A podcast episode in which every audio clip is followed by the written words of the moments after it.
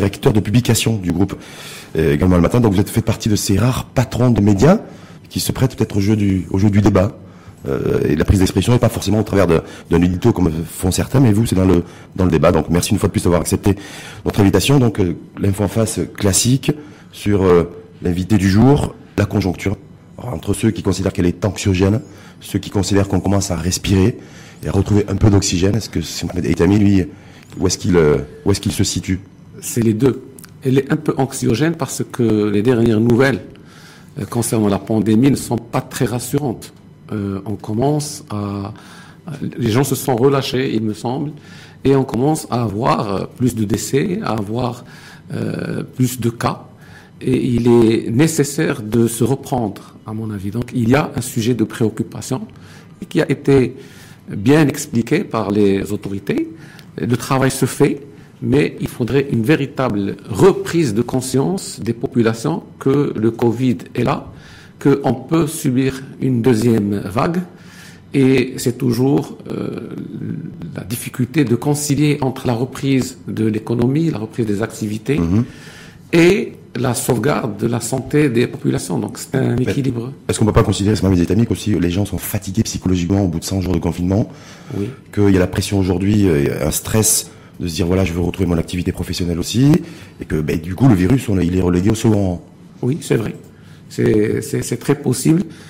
Nous le vivons nous aussi en tant qu'entreprise, mais il est nécessaire de consentir encore plus de sacrifices, je dirais personnels, familiaux, surtout qu'on est en période de vacances, que euh, je sais que c'est très difficile, c'est compliqué, mais la rançon ou le prix à payer serait autrement plus cher, plus grave, si on continuait ce relâchement. Il est évident que les gens se sont relâchés, mhm. qu'on ne respecte plus. C'est plus ou moins les, les gestes barrières. Le Parce que les gens pensent que ça y est, la levée, euh, la levée de, de, de, du confinement, euh, c'est comme si le virus était avait disparu, était mm. parti.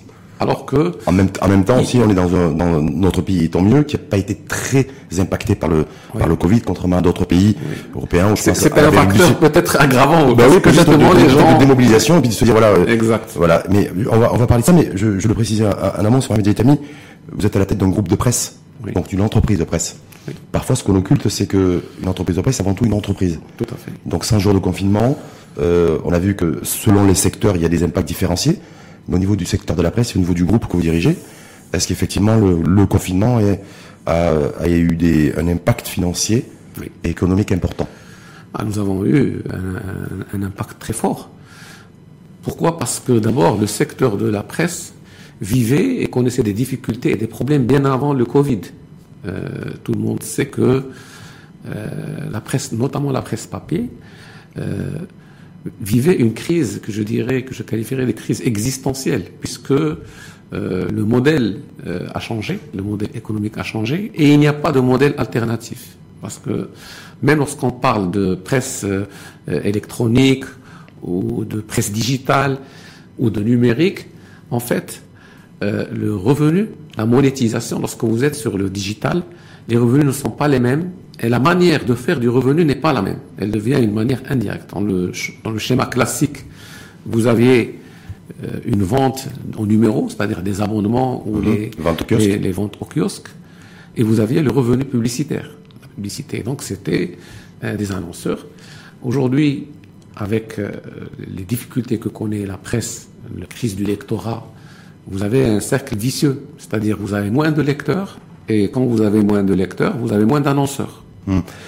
Oui. Oui, mais parce que ça veut dire quoi? Effectivement, la crise du. Est-ce que le, Covid a été le révélateur aussi d'un modèle économique aussi des, des, médias qui est complètement essoufflé? J'y arrive. Donc, hmm. avant que le Covid n'arrive, on était dans cette équation, dans cette équation difficile, et un certain nombre de groupes ont essayé de faire une transition digitale comme le nôtre. Hmm.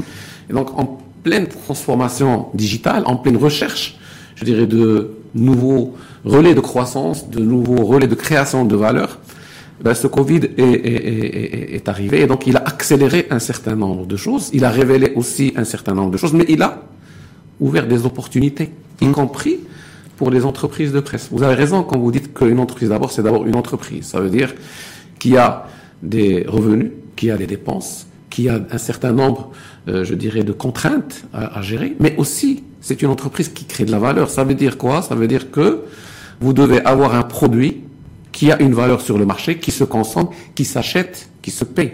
Et à partir du moment où votre valeur ajoutée n'est pas suffisante, vous devez vous poser une, des questions sur votre propre existence et votre raison d'être. On revient là-dessus, mais est-ce que est-ce qu'on peut avoir des chiffres? Est-ce que vous savez vous pour nous dire en fait le groupe le Bah, matin en tant qu'entreprise de presse, on sait qu'aujourd'hui l'industrie automobile c'est moins 40 Les, de, les- chiffres, ouais. les chiffres étaient sont euh, très, très, je dirais difficiles parce que du jour au lendemain, vous avez d'abord un arrêt de l'impression, puisque c'est une décision. Hmm. C'est ça qui a coûté le plus cher au groupe le matin, c'est le fait. autres, Ouais. pas, pas seulement ça. C'est-à-dire que vous avez une décision euh, que nous comprenons très bien et que nous appuyons, qui consiste à dire que la presse papier ne peut plus sortir. Pourquoi pourquoi il y a eu cette décision selon vous avec un peu de recul C'est une décision parce que, parce que ailleurs dans le monde la, la presse a continué à, oui, à être imprimée. mais. Maroc, Ouais. le Maroc a été précurseur. A été précurseur. Il a bien les, bonnes décisions ont été prises à temps, puisque on a confiné, puisqu'on a arrêté le transport interville, euh, puisque on a euh, euh, euh, réduit tous les, on a fermé les frontières et tout ça. Et donc même si on nous avait laissé imprimer, au bout de trois ou quatre jours, il n'y a pas de transport interville, les gares sont fermées, les cafés sont fermés. Où est-ce que vous allez acheter le journal? Où est-ce que vous, avez, vous allez le lire? Je pense que c'était une décision tout à fait logique et tout à fait bienvenue. Et vous dites ça même malgré le fait que ça vous a coûté cher Bien sûr, bien sûr, parce que euh, la- au début, on était offusqué, mais juste après, on s'est rendu compte que c'était une très bonne décision et que euh, il fallait, comme tout le monde, consentir des sacrifices. Et nous savions que c'était passager. Et- vous le sacrifice? C'est-à-dire vous avez consenti ben, le sacrifice ce niveau de- qui, euh, c'est-à-dire que d'abord il faut continuer à produire. Donc euh, les activités euh, ont continué. Nous avons euh, euh, euh, tout de suite adopté le télétravail. Puisque euh, le- les, les- les- les éditions de nos journaux étaient faites totalement en distance et surtout nous avons ouvert nos plateformes. Toutes les, les éditions sont gratuites. L'accès à nos archives, l'accès à toutes les fonctionnalités était ouvert à- au, au- public.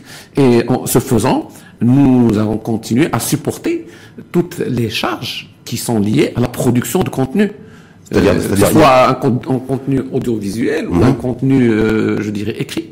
avec le maintien des effectifs, avec le maintien des revenus, Avec le maintien- maintien des effectifs. Alors, un effondrement des ventes. Euh, par exemple, euh, à, à- à disons, euh, euh, comme beaucoup d'autres éditeurs, euh, Royal Air Maroc était aussi un client puisque nos journaux étaient à bord. Donc, euh, toutes les possibilités de vente étaient arrêtées. Et les annonceurs, euh, avec la crise du Covid, parce que la crise du Covid, sa principale caractéristique, à la différence des autres crises, c'est qu'elle a touché en même temps l'outil productif, elle a touché aussi le public, l'acheteur, la production et la celui qui consommation vend et celui qui, qui- qui consomme. Et donc, vous n'avez plus de, de- au- automatiquement euh, les, les, les, les- les- tout ce qui est communication produit ou communication notoriété, c'est- ça s'est effondré. Donc, on s'est retrouvé avec un chiffre d'affaires de zéro, de zéro. de zéro. Est-ce que est-ce qu'il y a un moment pendant ce, la- ce déclenchement du Covid et puis l'évolution de la pandémie et du virus, euh, sans Détamé, vous avez douté, vous êtes dit, ouh là on est devant une situation très compliquée, parce qu'on a des dirigeants à l'échelle d'entreprise qui ont dit voilà, à un moment ils ont envisagé, paniqué. ils ont envisagé le pire en termes de, de scénario. Est-ce que tu es partie de ceux qui, Non. qui au moment ont commencé à se dire bon, on sait pas trop comment ça, comment les choses vont se goupiller? On peut avoir des doutes. Il faut avoir des doutes. Je pense que quand on gère une, une activité, il faut douter parfois de soi-même aussi. Mais on n'a pas paniqué. Et on est resté très serein. Et on a, je le dis, on a demandé aussi des sacrifices. Nous avons fait des réductions de salaire pendant une période et on a expliqué ça et tout le monde était solidaire. Je peux vous dire que le bon côté de tout ça, c'est que ça a resserré les liens euh, au niveau de l'entreprise, euh, que ça a créé euh, un élan de solidarité, mais aussi, en tout cas personnellement, j'ai constaté une amélioration de notre contenu pendant cette période. Du C'est-à-dire une contenu, amélioration en termes de productivité, de de, productivité et aussi de contenu, c'est-à-dire la qualité des, des rendus de nos journalistes, de nos chroniqueurs, de nos reporters et, était meilleure. c'est du quoi, c'est l'effet Covid, l'effet télétravail Je pense oui. pour les journalistes? Je pense oui. Je pense que euh, le télétravail a, a créé une nouvelle situation. D'abord, il a déchargé les effectifs des problèmes de transport. Il y a des gens qui faisaient une heure euh, pour arriver, une heure pour partir. Euh, Le fait de rester chez soi a changé euh, la, la relation au travail. Parce que ce qui se passe quand vous êtes, vous prenez la route et que vous arrivez chez vous, vous avez un contrat, je dirais, qui consiste à venir faire acte de présence et à donner un rendu. lorsque les conditions de ce contrat ont changé, vous n'êtes plus obligé de venir. Donc vous êtes obnubilé par quoi? Par donner quelque chose. Et vous le donnez mieux parce qu'en plus de ça, vous êtes confiné, vous êtes cantonné chez vous. Et donc vous allez faire plus, beaucoup plus euh, faire preuve d'ingéniosité euh, pour euh, donner un meilleur rendu. Et c'est ce qui s'est, c'est ce qui s'est passé. Donc ça veut dire quoi C'est un modèle aussi qui pourrait perdurer, que vous allez que vous comptez éventuellement pérenniser? À, l'heure où je vous parle, on continue à, à, être en, en, en, télétravail, mais il y a des, des, des, des choses à régler parce qu'on n'était pas habitué, parce qu'on a été, je vais vous dire, par exemple, euh, à un moment donné, le bouclage tardait. Et euh, quand je me suis renseigné, on m'a dit que certains maquettistes, certains euh, techniciens mettaient une heure à télécharger une page. Parce que c'est lourd une page avec des photos. Pourquoi? Parce qu'au domicile, on n'a pas hum, le débit internet. On n'a pas la débit. Et donc le débit. Et donc on a trouvé. deuxième problème qui se pose, c'est parfois l'exiguïté de domicile. Vous avez les enfants qui jouent, la marmite de la cuisine qui fait du bruit, et vous êtes en train de, de, rédiger. Donc, euh, il faut, par exemple, euh, qu'il y ait des, des aménagements d'espace de travail chez soi pour pouvoir travailler correctement. Mmh. Donc, il y a des aménagements. Et les employeurs, donc nous, chez nous, la démarche a consisté à associer les représentants du personnel, la DRH, pour réfléchir. On a fait un sondage d'abord pour réfléchir comment nous pouvons euh, adopter, parce que le principe c'est que ce qui est bon pour le personnel est bon pour l'entreprise, mmh. et vice versa et donc d'avoir une... Si on pousse la réflexion, puisque tu as plein de réflexion sur le télétravail, est-ce que je vois qu'il y a des expériences à travers le monde, je crois d'ailleurs dans un pays comme le Canada, où les employeurs prennent en charge aussi une partie du mètre carré euh, du logement euh, occupé euh, et, et, destiné au télétravail. Est-ce que c'est quelque chose aussi C'est quelque chose qui peut se faire. On n'est pas arrivé nous jusque-là, mais par exemple, on a permis, puisqu'il y, a des, il y avait des, des collègues qui n'avaient pas euh, d'ordinateur ou d'ordinateur, disons, suffisamment puissant. Donc, on a emporté et on a autorisé ces, ces collaborateurs d'emporter des unités centrales de PC à la maison. On a souscrit des abonnements euh, Internet pour certaines personnes qui avaient besoin de débit. Mais de, là à prendre en charge, peut-être ça peut s'envisager, bah, ce n'est pas, impossible. Vous risquez de faire des économies de mètres carrés au sein du groupe, au sein du siège. Donc du coup, peut-être que ces économies-là, les peut-être cofinancées ou en tout cas, une contribution financière. Ça va chambouler parce que même aujourd'hui, les bureaux d'entreprise peuvent être revus. Euh, tout à l'heure, euh, je faisais un tour dans les rédactions. Et eh ben, puisqu'on est en télétravail, il y avait énormément de bureaux vides. Hum. Et donc, effectivement, euh, on peut réfléchir à, la relation au, bureau, aux espaces de bureau, qu'est-ce qui va se passer C'est une nouvelle source de financement, c'est le, même sujet de préoccupation. Vous savez, qu'on soit président du groupe, du groupe le matin ou, à la tête du ministère de l'économie et des finances, grosso modo sur le fond, c'est les mêmes, c'est les mêmes, les mêmes sujets de préoccupation, c'est nouvelle source de financement. Je ne sais pas si vous avez écouté Mohamed Metchiabounière, ministre de l'économie et des finances et de la réforme de l'administration qui s'est exprimé au Parlement devant les élus de la nation, d'aide de cadrage de la, du projet de loi de finances 2021 et on voit déjà que on aura beaucoup dépensé, on n'aura pas beaucoup collecté en termes de recettes et de recettes fiscales essentiellement, donc euh, ça devient compliqué. Oui. Là, vous qui êtes observateur de, de la scène politique, par rapport aussi à la gestion aujourd'hui financière économique, Mohamed Metchaboun qui dit de toute façon plus jamais le pays ne sera confiné dans sa globalité.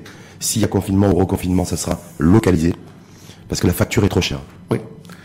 Bah, moi, je trouve que notre pays euh, a, a, pris quelque chose ou est en train de mettre en place quelque chose qui est très importante et que tout chef d'entreprise voudrait mettre en, œuvre, c'est l'agilité. L'agilité, ça veut dire réagir rapidement à une situation et donner une réponse adéquate et spécifique à cette situation. Et cette réponse peut être différente à une situation qui lui ressemble, mais qui nécessite d'autres approches. Par exemple, le fait de dire on lève le confinement, l'économie fonctionne, mais si on détecte un cluster Boar, il y aura un traitement spécifique. Ça dépend où ça se trouve, en ville. Euh, on l'a vu à SFI, on l'a vu à Tanger, on l'a vu. Hein. Il faut être éclectique, mais avec une vision. La vision est là, l'économie doit reprendre, mais il faut être très prudent parce que les enjeux et les conséquences peuvent être euh, dramatiques si, et donc ça nécessite aussi, ça veut dire quoi? Ça veut dire que toute l'administration, l'administration territoriale, etc., doit être plus réactive. Réactive. On, les attentes de, de la part des décideurs politiques du pays sont très différentes de, de celles qu'il y avait auparavant, qui prévalaient. Et donc, l'agent d'autorité aujourd'hui a un autre rôle.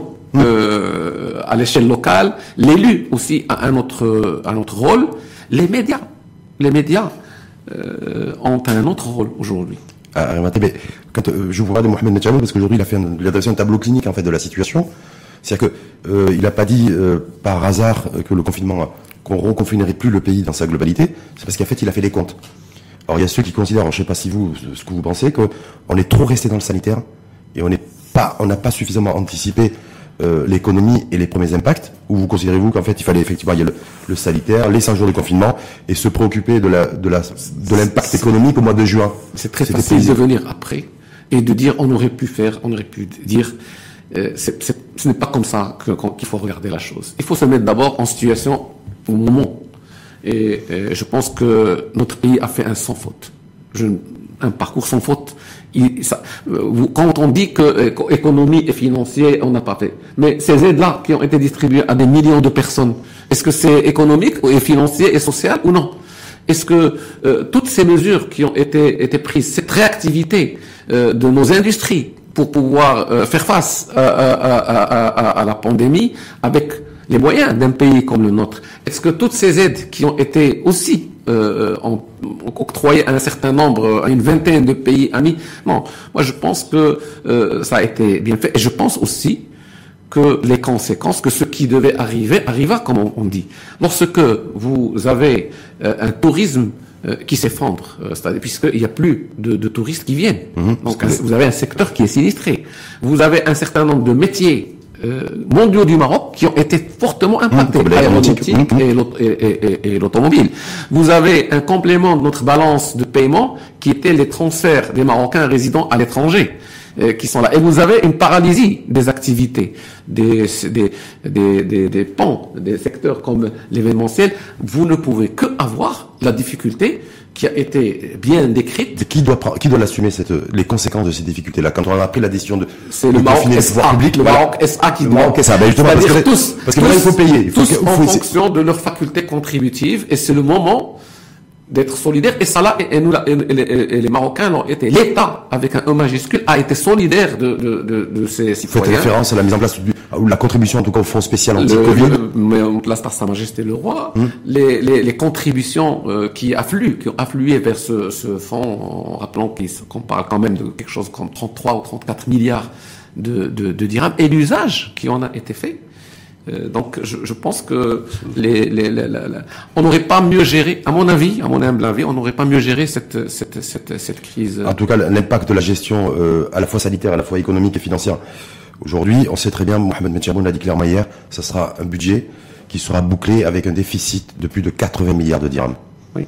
Euh, donc c'est à peu près 80 milliards, 80 milliards de dirhams, il faut relativiser les choses, je veux bien. Mais 80 milliards de dirhams, c'est 8 milliards de dollars. Ouais. C'est c'est pas la fin du monde. C'est-à-dire que notre pays peut rebondir, mhm. notre pays peut se reprendre et euh, on a aujourd'hui euh, pris un pari sur la relance et cette relance étant, on est en train de la de la voir.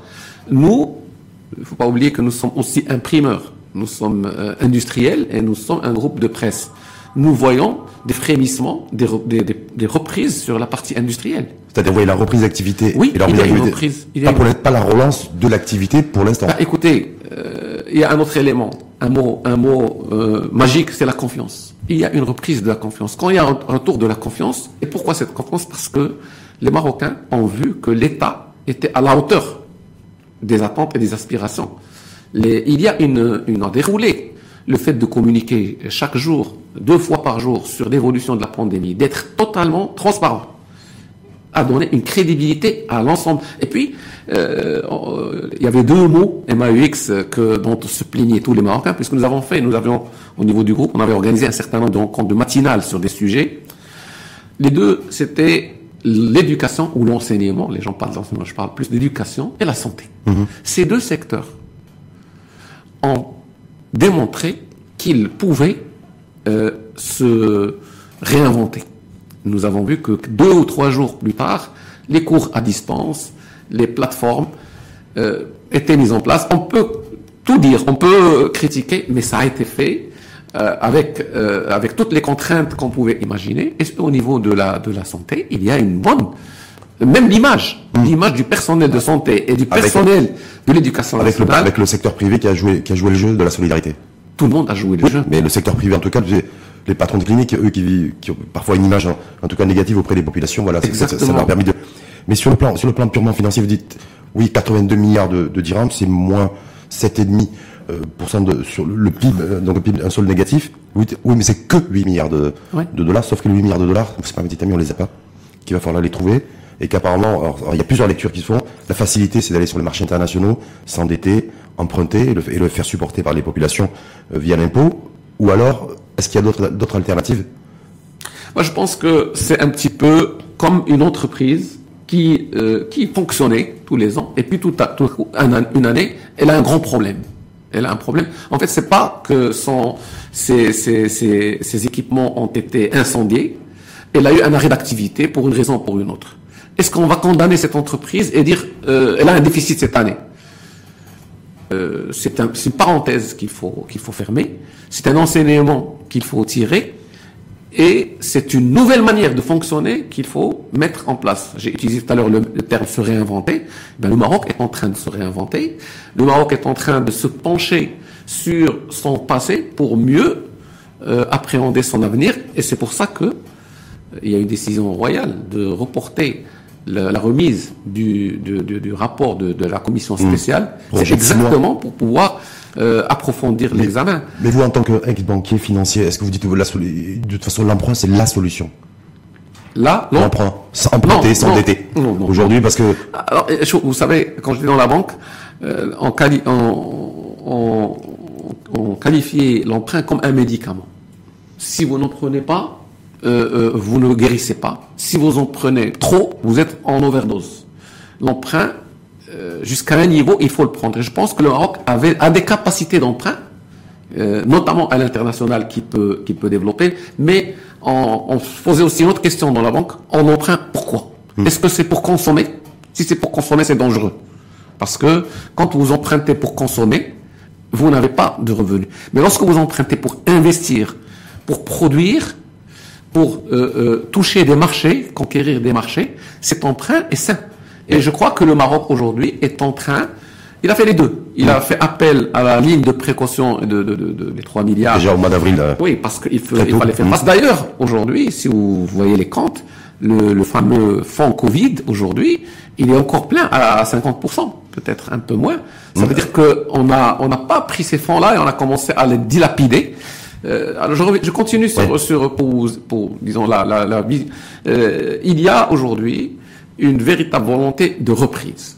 Et cette volonté de reprise, la relance doit être financée. Et il faut emprunter. Comment la financer la, relance? Est-ce que, est que, vous êtes favorable? Au de toute façon, on ne pourra pas échapper à un grand emprunt, un gros emprunt, compte tenu que de, toute façon, les recettes fiscales ont chuté. On parle déjà d'un manque, d'un manque à gagner fiscal de plus de 40 milliards de, dirhams. On devrait avoir aussi peut-être un effet aussi dans le deuxième semestre qui soit à peu près identique.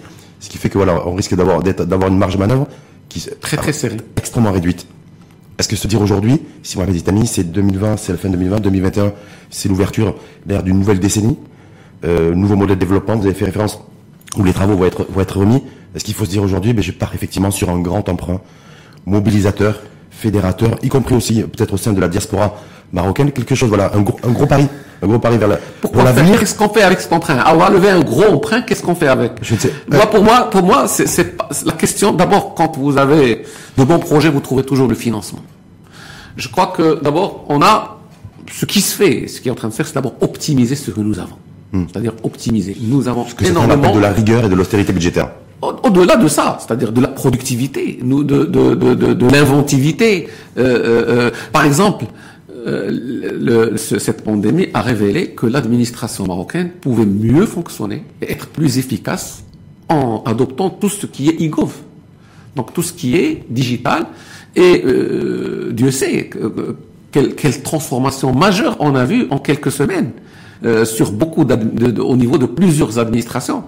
Et donc, si on continue sur cette, sur cette lancée, lancée-là, il y a énormément de gains de productivité parce que euh, les, les, les, il, faut, il faut bien euh, regarder tout processus de production.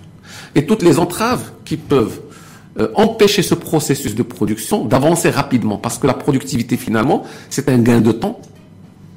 C'est un gain de temps. Et donc lorsque vous transformez l'administration vous donnez de l'élan à, à l'entreprise Et vous avez vu que euh, les, les, propositions de la CGEM, il y a eu un certain nombre de propositions de la CGEM qui étaient totalement pertinentes. On parle de, 100, de 500 et quelques mesures, et, un, un besoin de 100 milliards de dirhams chiffré parce que c'est un plan un plan de relance qui a été chiffré à 100 milliards de dirhams.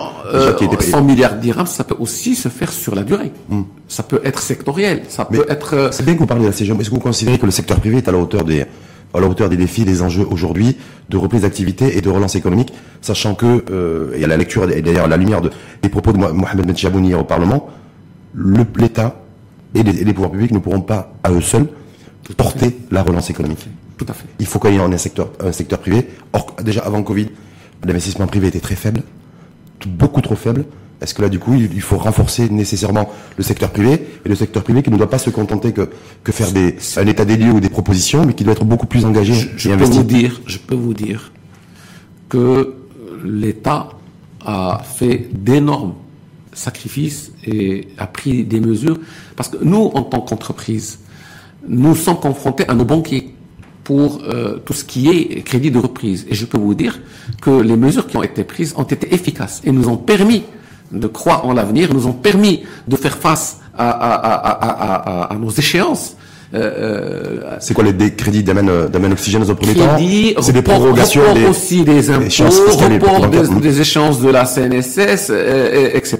Donc il y a un, un répondant et le, le secteur privé a mis sur la table un certain nombre de réformes qui étaient sollicitées, qui étaient demandées depuis des années, et il a dit c'est le moment maintenant de s'en occuper, et on est en train de voir. Le, la CGM a toujours défendu, par exemple, la, la, la, préférence nationale. Mmh elle a défendu euh, euh, euh la, la, commande publique, la, sur, dans la commande publique. Elle a défendu. C'est légitime de défendre que le, que le, patronat chez nous en 2020 défende essentiellement la commande publique. C'est plus que légitime. Hmm. C'est plus que légitime. C'est même euh, de bonne guerre. Tous les pays ont fait la même chose. Oui. Sauf que nous, on, est, on a un secteur privé qui est biberonné peut-être à la commande publique. C'est pas vrai. Et que, et que Ce n'est pas vrai. Quand on voit les Pour avoir été banquier pendant 32 ans, je, je, je, je m'inscris en faux les, les, les, entrepreneurs marocains sont aussi euh, des militants. Des militants, ce sont des gens, parce que beaucoup d'entre eux, si on s'en tenait à ça, ils ont de quoi vivre. Ils ont de quoi vivre jusqu'à la fin de leur jour. Ils auraient pu arrêter. Et non, je, je, je, il y a beaucoup d'entrepreneurs marocains qui sont citoyens, qui veulent créer de la valeur, qui veulent euh, du bien pour leur pays. Les choses qui ont été posées sur la table par la CGM, la CGM a dit il faut qu'il y ait une réflexion sur les accords de libre-échange. Mmh. Il est temps de les réévaluer. D'après ma compréhension, ils ne sont pas de dire il faut les dénoncer, il faut les, les rompre, il faut, les, il faut faire une évaluation. Et c'est ce qui est en train de se faire. Ils ont dit que la commande publique, que euh, sur un certain nombre de sujets, que l'on acte réellement la préférence nationale, que pour un certain nombre de produits qui étaient totalement, nous, je vais, utiliser un terme, un saloon euh, dans les dans, dans les westerns, la porte elle s'ouvre des deux côtés. Et eh ben c'était comme ça. Euh, c'était comme ça. Il faut il faut voir ça, c'est mmh. tout. Mais moi, moi, ce qui m'intéresse, c'est que déjà, je me dis que quand je vois la rentabilité, c'est là, je m'adresse à un ancien banquier, de l'investissement public et de la commande publique chez nous, il est très faible, euh, rentabilité budgétaire, et que et que du coup, et que nos, et que notre patronat essentiellement euh, attend de la commande publique et qu'avec la préférence nationale, je me dis aussi, notre intérêt à tous, c'est que l'État et les pouvoirs publics aussi puissent rentabiliser au maximum l'investissement public et la commande publique. Alors faire de la préférence nationale, quel que soit le prix et quel que soit le coût et le bénéfice, ça me gêne un peu. Mettons-nous d'accord, s'il vous plaît. Qu'est-ce que vous entendez par rentabilité faible? L'État n'a pas vocation à faire des bénéfices sur les, sur les projets qu'il fait. Il a une vision sociale, sociétale. Euh, et, deuxième chose, sur les infrastructures, par exemple, hmm. On ne peut pas calculer une rentabilité directe des infrastructures. Sinon, par exemple, aujourd'hui, Autoroute du Maroc ne gagne pas de l'argent. Hmm. Ne gagne pas de l'argent parce que l'investissement est colossal. Euh, en, le, coût du kilomètre euh, d'autoroute est, oui, exorbitant. Mais, mais, mais l'impact et les, les retombées indirectes sur la chaîne de valeur, sur euh, euh, euh, le désenclavement, sur la région, sur les prix, parce que, parce que quand vous avez un bon réseau routier, la différence de, prix d'un produit dans une région reculée par rapport à, à bien desservie est très faible. Moi, je vais vous dire, dans une autre vie, j'étais dans la banque et je m'occupais des filiales en Afrique. dans vous allez au Gabon, vous allez trouver un yaourt, un yaourt dans une à Franceville à l'équivalent de 40 dirhams. Un yaourt, un kilo de viande, c'est 400 dirhams. Pourquoi? Parce qu'il y a la chaîne de froid qui ne fonctionne pas, le, la route qui n'existe pas, etc. Donc, vous pouvez pas dire que l'État, la rentabilité est faible. ce n'est pas moi, je me dis en période de vache maigre, c'est Mohamed Etami, moi modestement, je suis journaliste animateur de débat. Je me dis qu'à un moment, il va falloir aussi être en capacité de pouvoir rentabiliser l'investissement public et la commande publique pour, pour, pour pouvoir générer aussi de la, des ressources supplémentaires au niveau de l'État pour financer. Parce que je voudrais pas qu'on se retrouve, et j'espère qu'on n'aura pas une nouvelle pandémie, qu'on se retrouve dans les prochaines années encore, ce que l'État vienne en, comme sapeur-pompier pour, euh, pour, pour, assurer les indemnités euh, Covid, Covid-20 ou Covid-22. Donc il faudra bien trouver des sources de financement pour financer la protection. Je ne suis pas dans le secret des deux, mais j'imagine que l'État a des préoccupations autres que celles d'une entreprise ou, euh, disons, du, du, calcul classique. Je m'explique. Quand vous avez un parlementaire qui dit ma région est désenclavée, j'ai pas de route, etc., et il y a des temps de population qui sont dans, le, dans, la soif et ainsi de suite. Il n'y a pas de logique ici de rentabilité ou difficile. Il y a une logique de régler un problème, mhm. et donc l'État quand il va, euh, il va pas calculer est-ce que je gagne là-dessus ou je gagne pas là-dessus. L'État va se dire, il y a un problème. Est-ce que ce problème est aussi grave qu'il faut le prioriser ou non? Euh, Et donc, la manière de, de, de, faire. Par contre, par contre, par contre, vous avez raison. C'est pour ça que je. Euh, euh, il y a les, les aspects efficients, c'est-à-dire faire un l'État investit et le et, et, et cet investissement euh, parce qu'il y a des blocages à droite et à gauche, il n'aboutit pas et l'objectif pour lequel il a été fait n'est pas atteint. Et c'est pour ça que existe l'évaluation des politiques publiques par la mmh. Banque mondiale, etc., que la Cour des comptes est là, que euh, l'IGF est, là. Et je termine par quelque chose. Euh, lorsque l'État aujourd'hui se dit, je dois devenir digital, je dois euh, faire un certain nombre de, de, de, de, changements, les priorités peuvent changer, la manière d'appréhender peut changer. Je donne un exemple. Faut-il continuer aujourd'hui à construire des, écoles à la manière classique, alors que peut-être il y a une autre démarche euh, concernant l'éducation qui consiste à donner de la bande passante, à donner, à, à, à digitaliser, à, à, faire des, des, des, enseignants ou des ou, euh, qui vont euh, faire des passages, mais pas chaque jour, parce que donc ça peut permettre à l'État de faire des économies. C'est peut-être des réflexions qui doivent être qui, qui doivent être menées. Hum. Mais au moment où on, on, le disait, vous le disiez, donc gros emprunt, Mohamed Medjabou, les indicateurs macroéconomiques sont dans le rouge. Vous parliez d'optimisation aujourd'hui au niveau de l'État. Certains qualifient ça de demander à, l'État de réduire un petit peu son train de vie. Il y a des choses très concrètes. Euh, c'est Mohamed Etani aujourd'hui. Euh, la recapitalisation des, des offices et établissements publics, ça va nous coûter grosso modo 20 milliards de dirhams. Donc ça veut dire qu'on a, vous dites effectivement, à juste titre, le kilomètre d'autoroute, il ne faut pas forcément chercher de la rentabilité, sauf qu'aujourd'hui, à un moment, il faudra aussi avoir ce souci-là. Je parle pour l'ONDM, mais je peux parler aussi pour d'autres secteurs, et de me dire, voilà, est-ce qu'on peut continuer avec ça? Est-ce qu'on peut continuer avec une masse salariale de 140 milliards de dirhams? Est-ce qu'il n'y a pas aujourd'hui la nécessité que l'État se réforme? Pas qu'en accélérant la digitalisation, mais aussi euh, revoit un petit peu, vit avec, vit avec ses moyens, en fait. Je pense d'abord que, effectivement, cette réflexion est là, puisque euh, nous savons que le modèle qui a prévalu jusqu'à maintenant a démontré des limites. La réflexion aujourd'hui, effectivement, est de dire est-ce que l'État doit continuer à être actionnaire d'un certain nombre d'entreprises ou non? Et ça pose d'autres questions. Je vous donne un exemple. Roi Maroc, Aram. C'est le pavillon marocain. C'est une question, c'est un outil de souveraineté. C'est aussi, euh, euh la RAM, c'est l'un des vecteurs qui ont permis au Maroc de rayonner euh, sur, l'Afrique et de mener ce dispositif. Et je, parle en connaissance de cause. Sans euh, cette compagnie, les banques n'auraient pas pu euh, se, développer. Hmm. Parce que quand vous faites des acquisitions d'une banque dans un pays, vous ouvrez une banque, vous avez besoin euh, des, de, de, de, dizaines des équipes qui doivent se déplacer pour les pour la partie euh, je dirais système d'information pour la partie organisation pour la partie gestion des risques vous devez avoir des expatriés qui peuvent revenir voir leur famille si la desserte si le pays n'est pas desservi, vous êtes coupé. Et si vous êtes coupé, vous pouvez plus rien faire.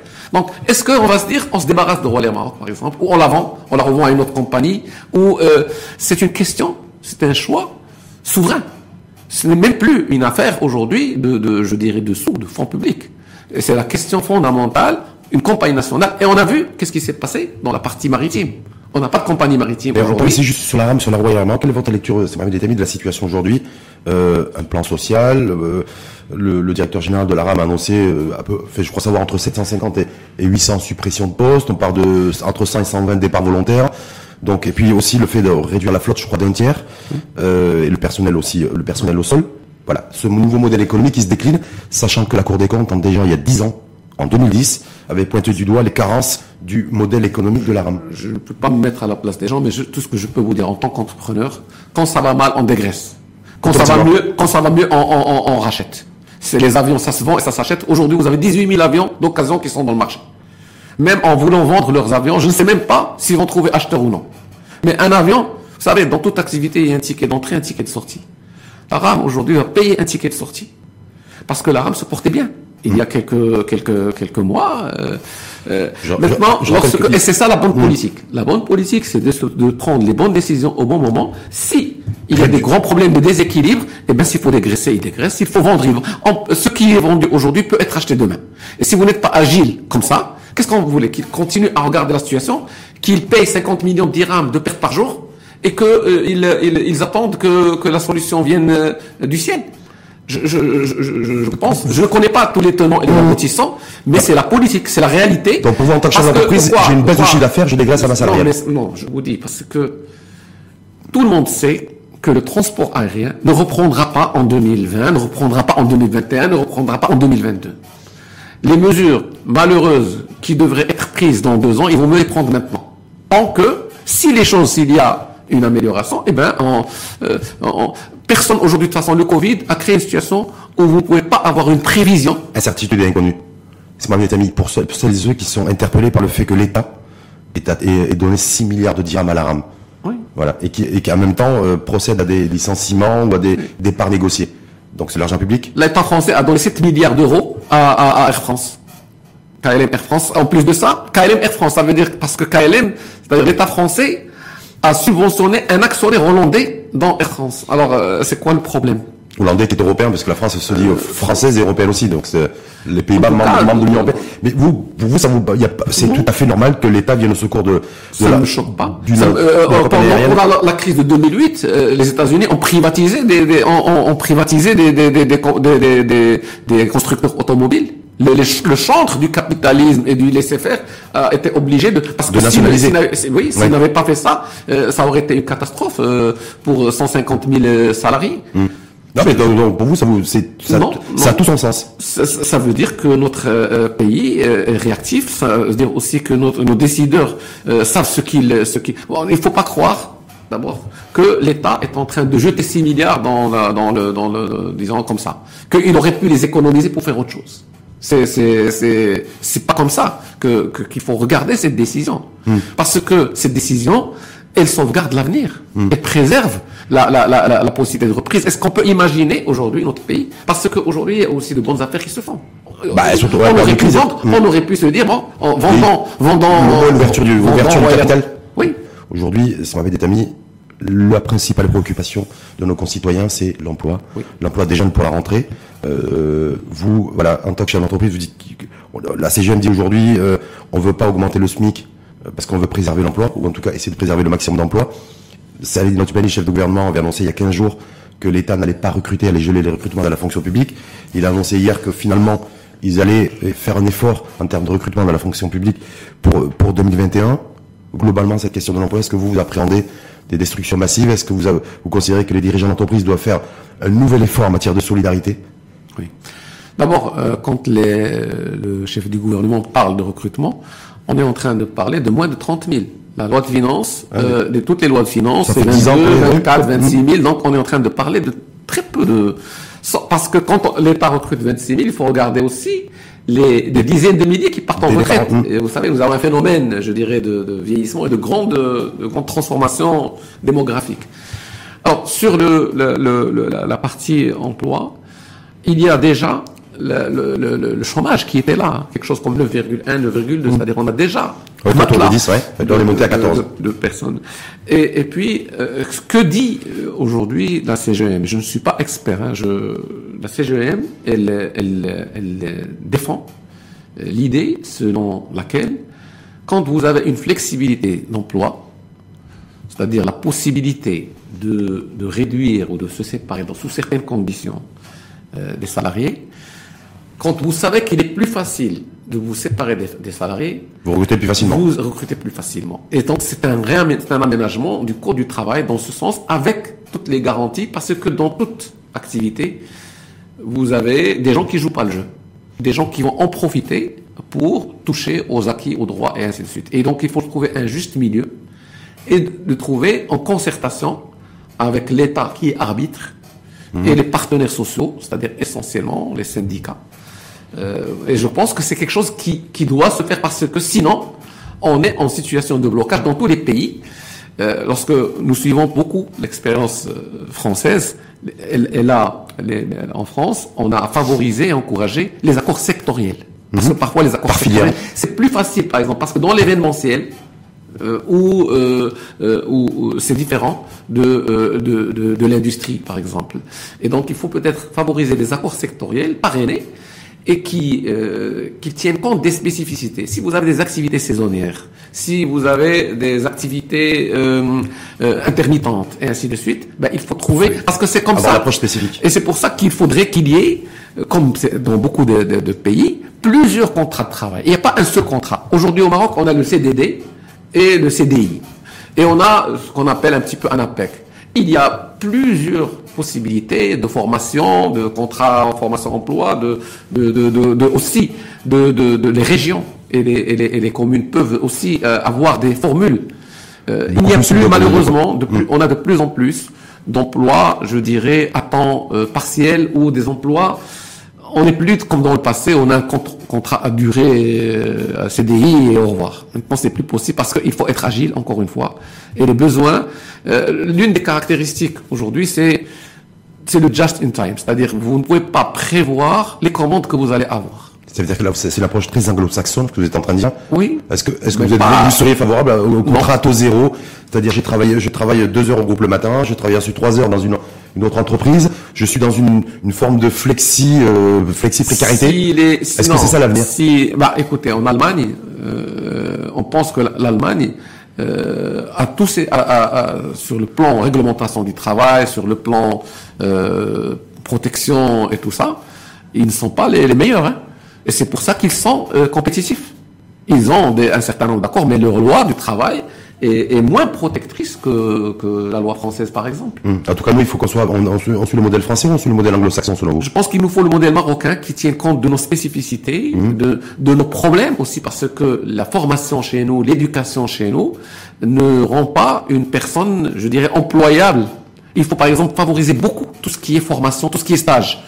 Euh, et, et, ça, vous, à la limite, même non rémunéré, il vaut mieux donner du savoir-faire et donner de, la connaissance à, un, à, une personne pour acquérir des, des, un métier, acquérir un savoir qui lui permettrait d'être employable, que de continuer à, à, à, militer. Il faut du travail, il faut du travail. en tout cas, ce qu'on sait aujourd'hui, on en parle depuis déjà quelques années, avec en disant qu'en 2030, il y aurait 30 ou 40 des emplois qui seraient détruits, d'autres d'autres transformés c'est que dans, un avenir très proche, et les choses s'accélèrent, je ne sais pas aura un effet Covid d'ailleurs en termes d'accélération, mais euh, le poids de la main-d'œuvre sera euh, de plus en plus faible dans la fabrication d'un produit, dans sa valeur.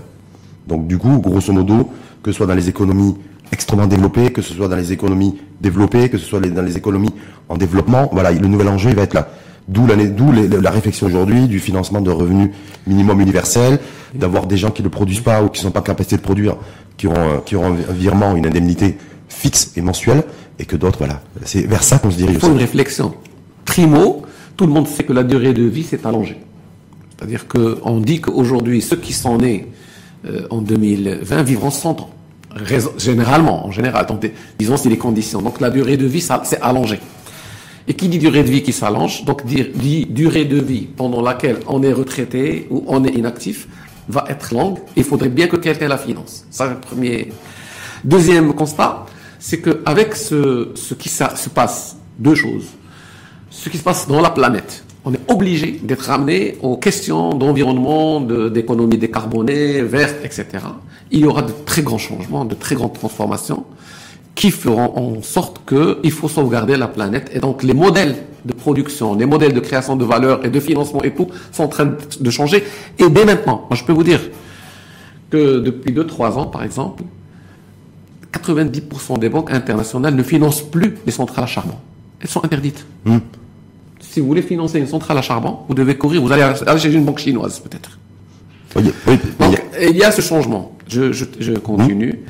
Donc, ce, ce, ce- le Covid, par exemple, a re- remis à l'ordre du jour toutes les questions d'indépendance et de souveraineté, pas seulement militaire, mais sur les produits, sur un certain nombre de produits, notamment la santé et tout ça, et a ouvert les yeux. Euh, on sait très bien, ça a été une étude l'a démontré que un jean aujourd'hui, il parcourt 18 000 km pour être produit. Pourquoi? Parce qu'on va chercher la, la- le bouton dans, dans- au Vietnam, je ne sais pas moi, l'emballage dans tel pays, euh, le sablage quelque part. La couture en Et donc, on revient aujourd'hui à des, je dirais, une sorte de zone, euh, zone euh, qui de confiance. Par exemple, le Maroc devrait faire partie de la zone de confiance de l'Europe. Il va y avoir de la relocalisation de certaines choses. Il faut s'inscrire dans ces ensembles-là. Et donc, ça va chambouler l'emploi, ça va chambouler le transport, ça va chambouler.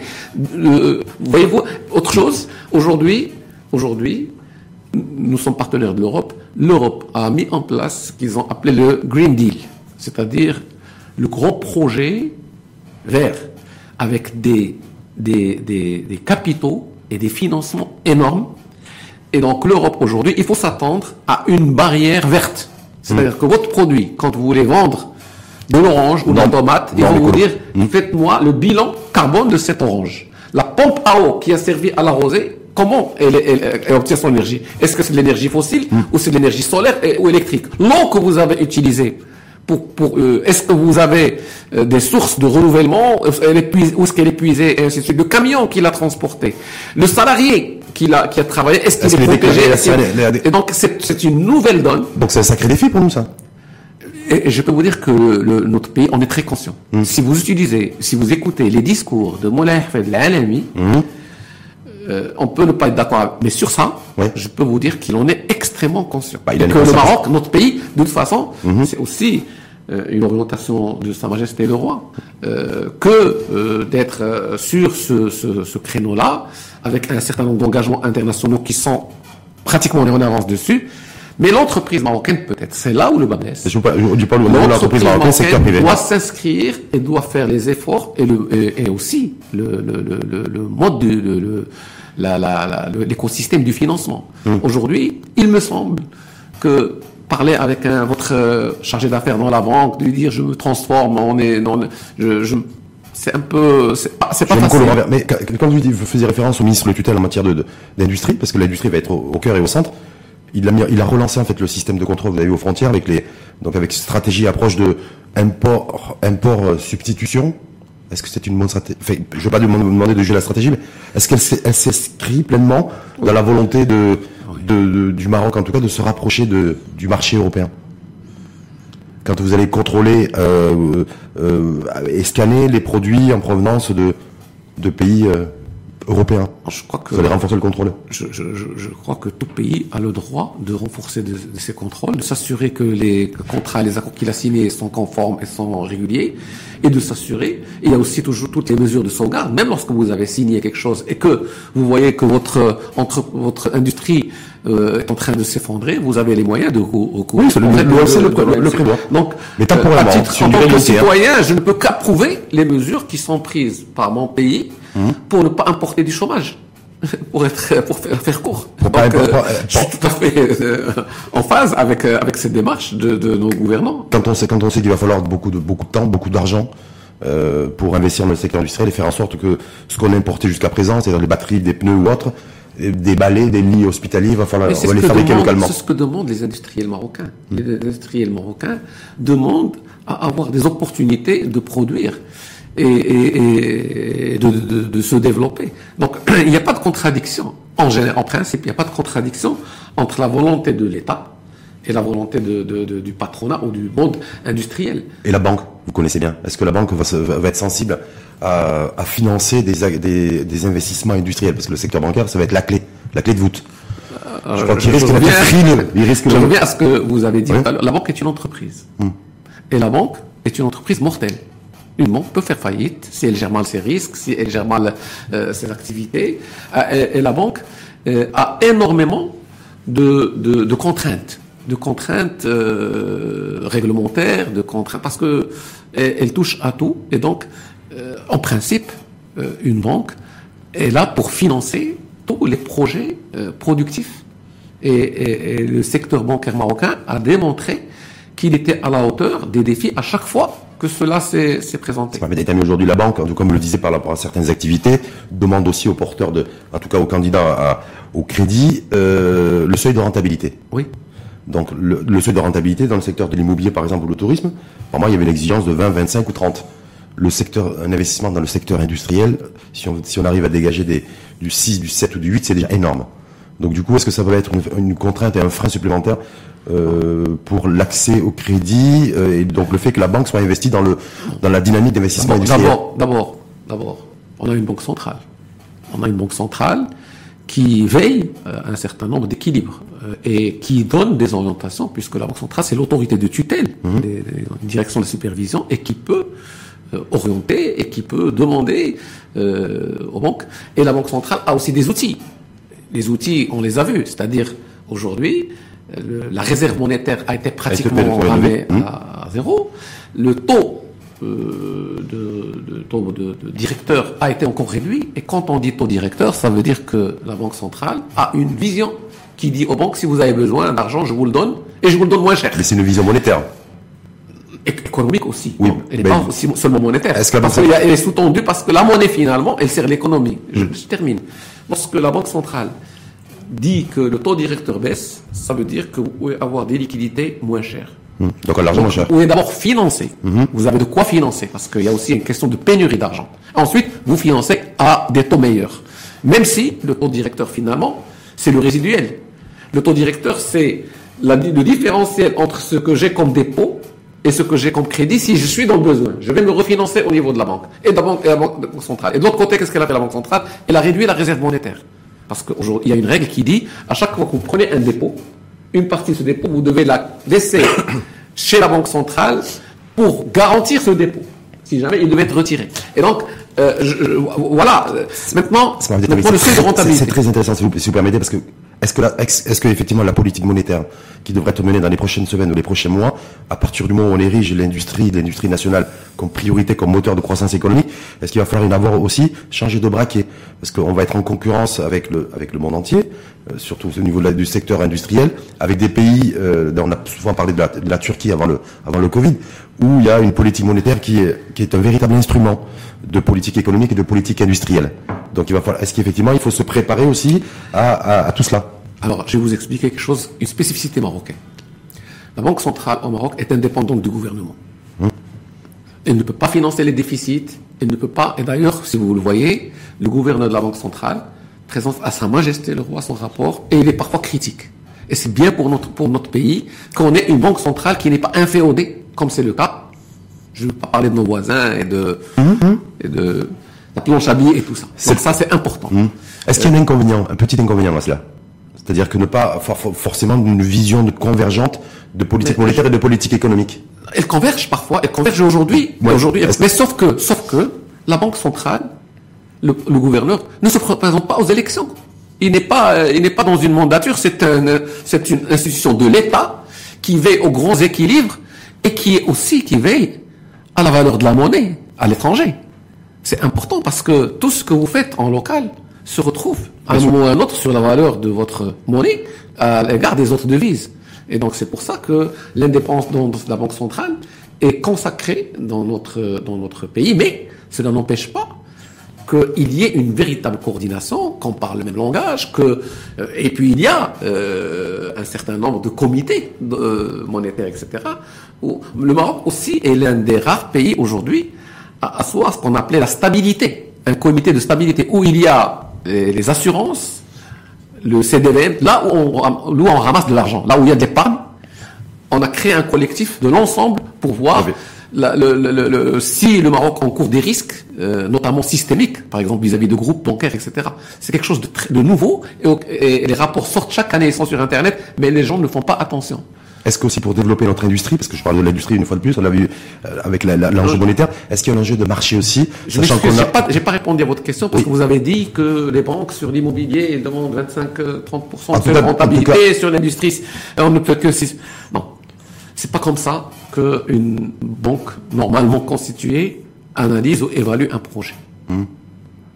Elle, elle regarde le marché, elle regarde les moyens mis en place, elle regarde les équilibres, elle regarde les prévisions, et une banque peut financer des projets qui disent la première, la deuxième, surtout s'ils sont industriels, la première, la deuxième, la troisième année, je perds de l'argent. C'est pour ça que dans les financements, il y a le différé d'amortissement. On va vous dire, vous ne commencez à rembourser qu'au bout de la troisième année. Amortissement, prêt, intérêt, euh, euh, capital et intérêt. Mieux que ça, il y a ce qu'on appelle dans le dans le dossier d'investissement, les, les, disons les intercalaires, c'est-à-dire on vous finance la perte. C'est-à-dire vous avez besoin de, 20 mm. millions de dirhams et vous allez faire une perte de 5 millions sur les trois premières années, on vous prête 25 millions. Pour amortir les trois premières années. Les, donc, donc, le seuil de l'analyse, elle est faite en fonction de la viabilité d'un projet ou non, de la pertinence des choix qui sont faits et aussi du management. Autre chose qui est importante, à la limite, si je suis banquier, si j'ai l'État qui me garantit 90% du crédit, est-ce que je suis encouragé? Et l'État, c'est une signature souveraine. Est-ce que je vais être encouragé en tant que banquier à donner ce crédit ou non? Si, en dépit de 90% de garantie de l'État, je ne donne pas ce crédit, ça veut dire que c'est un mauvais projet. Hmm. C'est un projet qui va se traduire parce qu'in fine, par une perte pour l'État. Et lorsque c'est une perte pour l'État, c'est le contribuable qui le paye. Il y a aussi une contrainte marché, c'est ma amis. Euh, parce que malheureusement, on est toujours avec notre voisin à l'est. Le marché euh, fait les frontières sont fermées. Est-ce qu'aussi pour construire une, une, une, véritable industrie nationale florissante, euh, il faut aussi avoir euh, déjà peut-être construire et structurer son marché intérieur, mais aussi avoir un marché avec voilà un marché régional, j'ai envie de dire relativement dynamique et dense. Je crois que, la question des, des frontières, c'est un sujet à mon, à mon, mon humble, c'est un sujet clos. Le Maroc aujourd'hui, dans tous ses projets, il a une autre dimension, une dimension européenne, une dimension panafricaine. Lorsque vous voyez le, gazoduc qui va passer du Nigeria, mmh. c'est des choses qui sont en train d'être faites selon une, un déroulé, selon une feuille de route.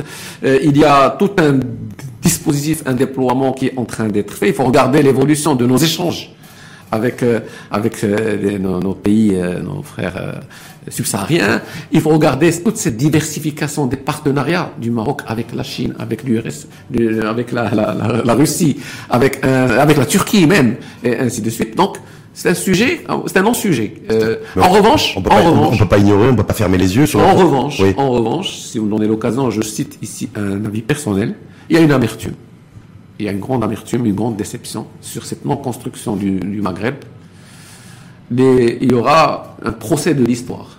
Et euh, ceux qui sont derrière ce blocage-là seront responsables. Pourquoi? Parce que je ne veux pas parler en perte de, points de PIB, trois points de PIB. Non. Aujourd'hui, c'est un enjeu de civilisation, un enjeu de survie. Ce qui se passe en Libye aujourd'hui, est-ce que vous pensez que ça aurait pu se passer si le Maghreb était uni? Ce qui se passe au Sahel, l'objectif, ce qui aurait été beau, c'est que le Maroc et nos voisins soit comme un peu la France et l'Allemagne de l'Union européenne. Ah et tous les problèmes disparaîtront par eux-mêmes.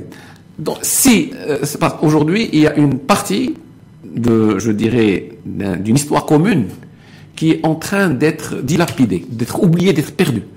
Et c'est malheureux euh, que de, nous pouvons. Et c'est pour ça que euh, le, notre pays, il y a une main tendue toujours, mais notre pays, dans, dans son, dans son mindset, a enterré ce problème et il voit d'autres horizons. Donc pour vous, il ne pourrait même pas y avoir d'effet Covid positif par rapport à, entre concernant, les, concernant ces frontières fermées, concernant le fait que je n'ai aucune, aucune je ne sais pas. Je, pas d'effet Covid en tout cas. Je ne peux pas, je ne peux pas vous dire. Tout ce que je sais, c'est que notre pays est en train de franchir un certain nombre d'étapes, euh, qu'il a bien avancé sur un certain nombre de choses, et que c'est pas le Covid qui va, euh, euh, disons, entraver cette marche. Notre pays. Parce que je veux dire, le Covid a mis, a mis toutes les économies par terre, en tout cas toutes les économies au monde ont mis le genou, au sol. Euh, est en train d'insuffler aussi une redistribution des cartes à travers, planète, à, travers la planète. Donc je me dis, est-ce qu'il peut y avoir un effet Covid entre ces frontières entre le, nous et le, et le voisin de l'Est? Je ne sais pas. En tout cas, on a toujours dit, il y a eu toujours des événements qui ont dit, ça va permettre une, une, finalement, finalement, on ne se fait plus une fixation, il me semble. Hein. Hmm. En tout cas, à titre personnel, je ne fais pas d'illusion, je ne fais pas de fixation, et euh, euh, ça ne nous empêche pas de, de, nous épanouir, de faire, d'avancer dans nos différents projets, euh, de construire un certain nombre de, de, de, de choses avec d'autres nos partenaires et, euh, disons, et, et, notre, nos, disons, la feuille de route marocaine, elle avance sur mmh. tous les sujets. Tous les sujets, justement, parce que tout à l'heure vous avez évoqué, vous avez dit, voilà, en fait, en tout cas, la, les nouvelles normes écologiques vont dicter aussi les barrières non tarifaires, donc les échanges commerciaux. Peut-être que notre tomate, vous avez dit, elle sera beaucoup plus scrutée, savoir d'où l'eau provient. Parce que la tomate, c'est essentiellement, je crois, 70% ou 80% c'est de l'eau. Oui. Voilà. Donc, euh, non, non seulement la tomate, mais j'avais lu une, euh, une mangue. Un kilo de mangue, je crois, c'est 200 litres d'eau. Hum, donc c'est énorme. Sachant que nous aussi, comme à l'instar d'autres pays, on a une, gros une grosse problématique de tension de ressources hydriques. Donc, mais je crois que, par exemple, lorsque vous avez vu Sa Majesté le Roi a inauguré il y a quelques mois une grande station de dessalement euh, d'eau à Agadir, il y a des projets heureusement, nous avons une. À chaque problème, il y a une multitude de solutions qui peuvent être. Euh, être, être, être trouvées. C'est pour ça qu'il faut faire des, il faut faire des économies au niveau du budget de l'État, parce que là, le dessalement d'eau de mer, c'est la technologie qui coûte cher. Et Alors, elle, elle, plus, elle coûte de moins en moins cher, mais elle coûte plus aussi cher que ça. Hum. Et elle va, bah, vous savez, il y a toujours ce qu'on dit, c'est cost-benefit, c'est-à-dire euh, qu'est-ce que vous gagnez si vous avez un grand projet touristique sur la, partie Agadir Si vous avez un gros projet agro-industriel, puisque Agadir euh, produit. Si vous devez, si cette région-là devient le centre du Maroc, et donc quand on est le centre, ça veut dire que on est le passage obligé. Est-ce que, en prenant du recul, ça ne vaut pas le coup de faire ce qui a été fait ça, ça, ça, vaut le coup ce qui, ce qui, a été fait, mais sur le fait, bon, c'est une vision long terme, avec un souci aussi de rentabilité et de pouvoir aussi faire en sorte de désenclaver et de doter toutes les, les villes et les régions fois, de services publics de qualité. Une fois, ouais. La rentabilité, c'est quelque chose de subjectif. L'État, avec un E majuscule, appréhende sa propre rentabilité par rapport à un certain nombre de paramètres. Parce que en faisant ça, c'est l'infrastructure, vous, euh, l'État, donne énormément de possibilités de création d'emplois. Et, et, donc, euh, c'est ça la rentabilité. Dans quelques jours, c'est la fête du trône. Un peu un moment, pas qui est particulier, parce que c'est un moment euh, qui va être particulier cette fois-ci, puisque toutes les festivités euh, ont été annulées. Sa, Sa Majesté, le roi VI, nous a toujours étonnés. Il y a toujours des décisions qui sont prises au bon moment euh, et qui sont pratiquement, on les, on, on, on les applaudit. Et je crois que c'est une preuve, encore une autre preuve de, de, de sollicitude de, de, Sa Majesté et de courage. Euh, et, et, et, et le, le, le, quand on a le courage, on le démontre à chaque fois. Lors de la pandémie du Covid. C'est-à-dire des moments bien précis. Tout, à tous les moments. Euh, lorsque, euh, en 2007, j'étais expatrié et j'ai appris la proposition d'autonomie que le Maroc a faite, c'était une très grande preuve de, de, de courage et de lucidité la, le, la réadmission, le, ré, le, retour à l'Union africaine et le pari pris d'être présent euh, sur place, énormément de, de, situations de, où on a pu euh, apprécier les, les, qualités humaines et les qualités de notre souverain. En tout cas, fête du trône sans, avec euh, l'effet Covid, sans festivité particulière. Il y aura une, une, ah. une festivité et, et puis et, et, puis il y aura le discours. Hum. il y aura le, le discours et nous espérons, alhamdoulilah, inchallah, que les années à venir, on pourra encore euh, fêter avec tout le... En fait, deux cérémonies qui ont été, je dirais, euh, report, euh, annulées, c'est la, la, réception et aussi, surtout, les, les, les, les, les les, les, promotions militaires, les promotions militaires et, et la, et la BA. Mais le reste, euh, il y aura le discours, il y aura une cérémonie. Donc en tout cas, il y aura donc ça c'est les festivités du fête du trône dans quelques jours. Après, est-ce que vous, parce que vous avez dit tout à l'heure, moi le confinement, ben, j'ai pas arrêté de travailler parce que j'ai aussi des employés, j'ai aussi, il a fallu gérer des situations inédites. Tout le monde a travaillé chez nous. Tout le monde a travaillé chez nous, mais vous, vous avez travaillé, parce que vous voyez, de toute façon, moi, l'ouvrage, c'est pas le fruit du, d'une inspiration confinement. Alors là, je voudrais rendre hommage à beaucoup de collègues qui, qui ont aidé quand même à, à la documentation parce qu'il est fait totalement in-house, donc que ce soit mise en page, euh, indexation, euh, impression et tout. Donc euh, un certain nombre de, de collègues m'ont apporté leur aide et je les en remercie. En tout cas, après avoir fait tout ça, après avoir géré le, le, le Covid, après avoir géré le confinement, après avoir avoir géré la reprise d'activité en préparant la relance économique, en tout cas la relance, la, la relance au niveau, au niveau du groupe de presse, de votre activité, est-ce que vous allez vous accorder des vacances Oui. Ah. Euh, je je me dis pour deux, choses, pour deux choses. D'abord, je ne suis pas un adepte de, du travail, 20 euh, heures par jour, 18 heures. Je veux que les gens euh, viennent travailler les, leurs, heures. Je ne suis pas un adepte des heures supplémentaires. Je pense qu'il faut que les gens s'occupent de leur famille, s'occupent de leur vie, fassent du sport et travaillent. Le travail n'est pas une fin en soi. Donc ça, c'est deuxième chose. On a besoin d'un break de, même si de par les fonctions que je fais, je suis obligé d'être en contact. Je suis directeur de, publication, donc je, je, dois jeter un coup d'œil sur ce qui va sortir, puisqu'il y a une responsabilité. Mais ça permet quand même de se refaire les idées, de rentrer avec de nouveaux projets, de, de, de, plus se recharger les batteries, comme, comme, on dit. Donc, euh, avez il faut que les gens prennent des vacances. Vous avez déjà choisi votre destination? Oui. Oui. Bien sûr. Ah, je, c'est le Maroc. Il avait choisi le nord, le sud. Il s'est dit, bon, j'ai peur parce qu'il n'y avait pas qu'il y a le Covid à Marrakech encore, là, c'est dans zone 2. Je vais aller à Agadir. Après, d'autres qui, rentrent beaucoup plus vers le côté de Martil. Quelques jours, euh, une semaine dans le nord, c'est tout. Dans le nord. Dans le nord. Donc, au, mois d'août. Au mois d'août. Mmh. Une, petite, euh, une, petite semaine, c'est pas beaucoup. Je, déjà... Ah, le, alors, dans le monde aujourd'hui, vous savez, euh, les études qui ont été faites, les gens font des fugues. On ne, on ne fait plus un, mois de camping et on disparaît de la circulation. Euh, avec les transports aériens et tout ça, les gens vont prendre 3-4 jours et rester connectés et, et tout ça. C'est, c'est, comme ça que les, les, il faut des, des périodes de, de parce qu'on est très sollicité. Les cerveaux, nos cerveaux sont très sollicités par rapport à. Et là, ils ont été extrêmement sollicités ces dernières semaines et ces derniers mois, puisque tout le monde est, apparemment est à plat psychologiquement, en tout cas. Merci à vous, c'est Merci. Parce qu'en plus, c'était une émission à fois face un peu particulière la dernière la saison avec le président directeur général du groupe Le Matin, qui est directeur de publication, avec qui on a pu revisiter toute l'actualité, qu'elle soit politique, qu'elle soit économique, qu'elle soit financière, qu'elle soit sociale, et, sociale et sociétale, j'avais dire, avec le avec ce guide pratique sur la l'application de, la loi sur les travailleurs et les travailleurs domestiques. Merci une fois de plus à vous. Euh, donc je rappelle président directeur du général du groupe Le Matin et directeur de publication du groupe Le Matin, avec qui aussi autant l'état. C'était intéressant parce que comme il avait, vous avez fait votre longue, une longue carrière dans le secteur bancaire aussi, c'était intéressant de vous écouter, de vous entendre et d'avoir votre analyse sur les, les, enjeux à la fois bancaires et financiers et économiques. Merci une fois de plus à vous. À très bientôt et puis vous souhaitez aussi euh, bonnes vacances, même si elles va être courtes. Mais bon, il y aura quand même une semaine de vacances. Merci. à vous.